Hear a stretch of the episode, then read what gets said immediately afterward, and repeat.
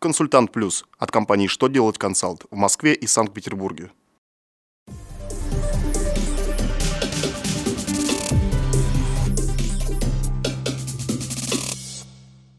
Добрый день. Для вас работает служба информации телеканала «Что делать ТВ». В студии Александр Трифонов и в этом выпуске вы узнаете. Может ли налоговый агент зачесть в счет уплаты следующих платежей переплату по НДФЛ? Как можно расторгнуть госконтракт и возможно ли его частичное расторжение? Какие меры предусмотрены для предпринимателей, несвоевременно оплачивающих патент? Итак, о самом главном, по порядку.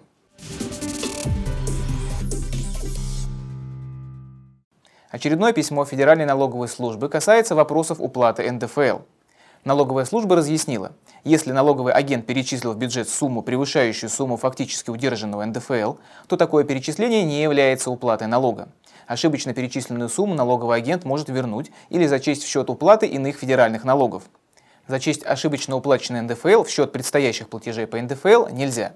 В то же время, если у налогового агента возникла задолженность по НДФЛ и имеется переплата по другим налогам соответствующего вида, то такую переплату можно зачесть в счет погашения недоимки по НДФЛ.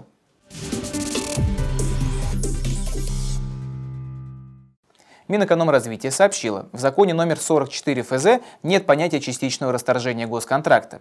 Есть понятие прекращения контракта по соглашению сторон, но к нему частичное расторжение не относится.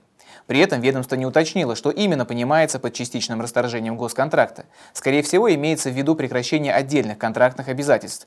К примеру, прекращение отдельных видов работ.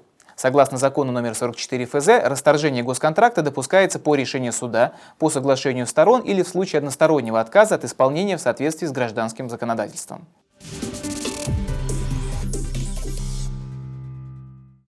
Федеральная налоговая служба сообщила, что согласно изменениям в Налоговом кодексе России, вступившим в силу с 1 января 2017 года, предприниматели, которые не вовремя оплатили патент, не утратят право его применять.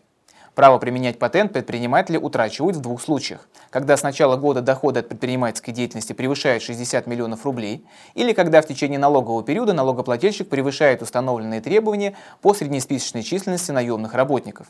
Несвоевременная оплата патента не относится к случаям, когда предприниматель может лишиться права применять патентную систему налогообложения. Если предприниматель нарушает сроки оплаты патента, он продолжает его применять и при этом уплачивает пени и штрафы за просрочку платежа.